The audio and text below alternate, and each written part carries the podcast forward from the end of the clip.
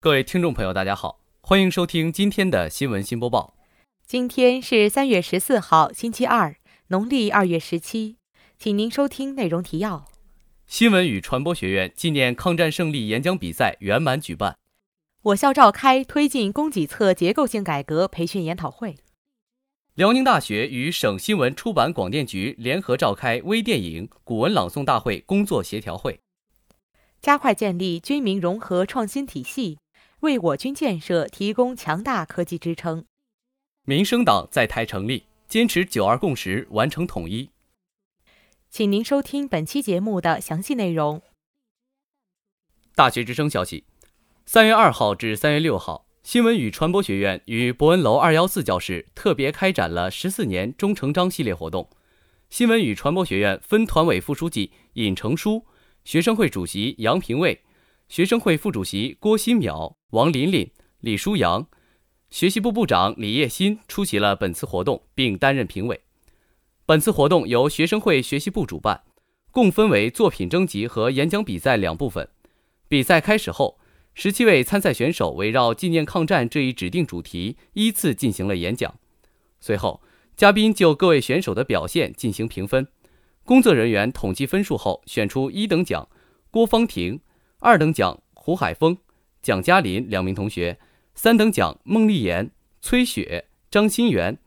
最后由主持人宣布了一二三等奖获得者，获奖者合影留念。本次演讲活动不仅有利于锻炼该院学生的口语表达和演讲能力，更教育了学生爱好和平、牢记历史，弘扬和培育了民族精神，落实中央关于纪念中国抗日战争暨世界反法西斯战争胜利七十周年有关精神。全面贯彻教育部十四年抗战概念的精神，极大地增强了该院学生的历史责任感和使命感，有利于该院学生在今后的生活和工作中牢记历史责任，为中华民族的伟大复兴而努力奋斗。本台记者谢思思报道。大学之声消息：三月九号下午，辽宁大学推进供给侧结构性改革培训研讨会在蒲河校区校部办公楼蔡冠深报告厅举行。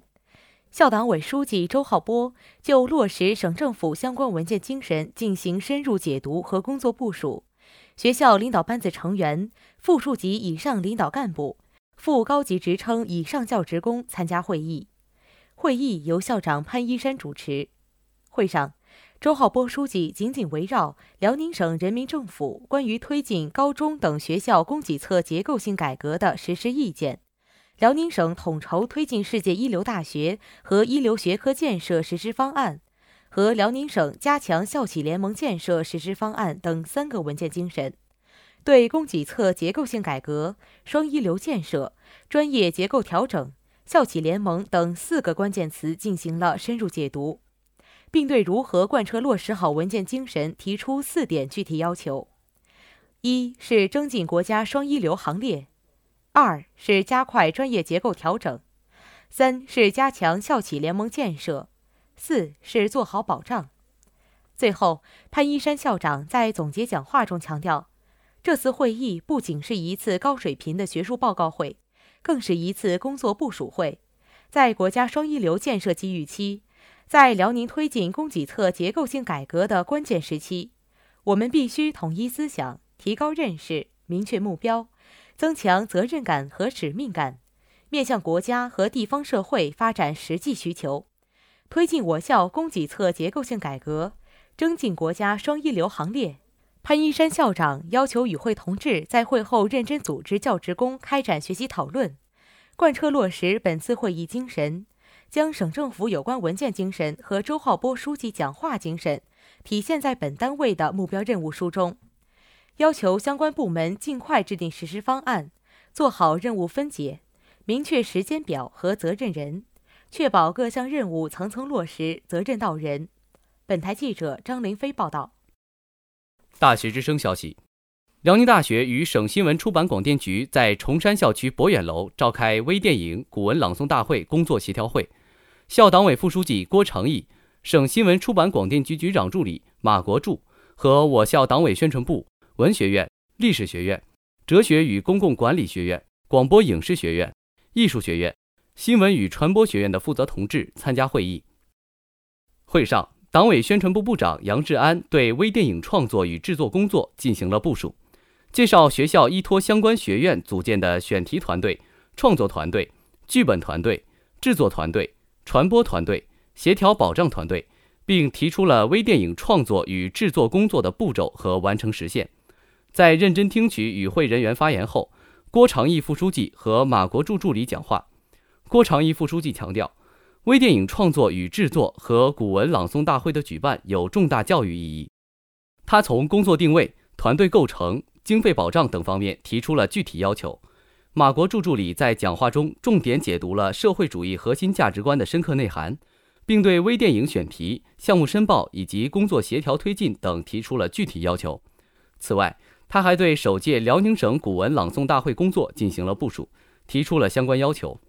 这两类活动的展开，对践行社会主义核心价值观、弘扬中华优秀传统文化，尤其对学校思想政治工作和学科建设具有重要意义。重视微电影创作，坚定微电影主题的正确导向，注重从正面角度塑造人物形象，对学生教育有深刻意义。本台记者谢思思、张凌飞报道。新华社消息。中共中央总书记、国家主席、中央军委主席习近平十二号下午在出席第十二届全国人大五次会议解放军代表团全体会议时强调，立足经济社会发展和科技进步的深厚土壤，顺势而为，乘势而上，深入实施军民融合发展战略，开展军民协同创新，推动军民科技基础要素融合，加快建立军民融合创新体系。下更大力气推动科技新军，坚持科技创新，为我军建设提供强大科技支撑。会上，厉延明、唐红、荣桂清等九位代表，主要就推动武器装备创新发展，提升新型作战力量创新能力，推进联合战役训练创新发展，维护我国海外利益。推进国防交通建设、军民融合深度发展等问题提出了意见和建议。代表发言后，习近平发表重要讲话。他指出，强调科技进步深刻改变着人类生产生活方式，也深刻影响着世界军事发展走向。随着科学技术快速发展，国家战略竞争力、社会生产力、军队战斗的耦合关联越来越紧，国防经济和社会经济。军用技术和民用技术的融合度越来越深，我们必须增强紧迫感，以更大决心和力度抓紧推动科技创新和进步。会议结束时，习近平亲切接见来自基层部队的部分军队人大代表，了解他们学习工作情况，勉励他们立足本职岗位，结合工作实际，努力学习科技知识，提高科技运用能力和水平。为科技新军作出贡献。中共中央政治局委员、中央军委副主席范长龙主持会议。中共中央政治局委员、中央军委副主席许其亮，中央军委委员常万全、房峰辉、张扬、魏凤等参加会议。本台记者张林飞。新华社消息：台北三月十二号，民生党在台北成立。由台湾年轻音乐人张慕婷担任党主席。该党创党宗旨为有效振兴台湾经济，解决台湾民生问题，坚持九二共识，完成国家统一。张慕婷在成立大会上表示，三月十二号是孙中山逝世纪念日，民生党选在当天成立，是为了彰显孙中山先生的民生主义理念，实现均富的台湾。他说，民生党只谈经济，抛弃意识形态。主要是由年轻人组成。民生党提出了十大政策主张，包括借由“一带一路”协助中小企业获利，废除一例一休、调涨基本工资、开放路资、扩大外资等。其中以振兴观光为主要政策方向，进而带动食、衣、住、行、娱、乐各行业发展，拯救台湾经济。民生党还提出世代交替拯救经济青年召集令。预计招募全台七千八百五十一名年轻人及相同理念者入党，全力投入二零一八年台湾基层村里长选举。张慕婷一九七九年出生于台北，在两岸发行多张唱片。张慕婷创作的歌曲《一九三七南京大屠杀纪念单曲》在两岸产生很大反响，他的这番举动也将加强两岸交流，促进两岸共同发展。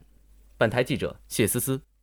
今天的节目就为您播报到这里，感谢导播李思佳，编辑张凌飞、谢思思，主播王天浩、李希。接下来，请您收听本台的其他节目。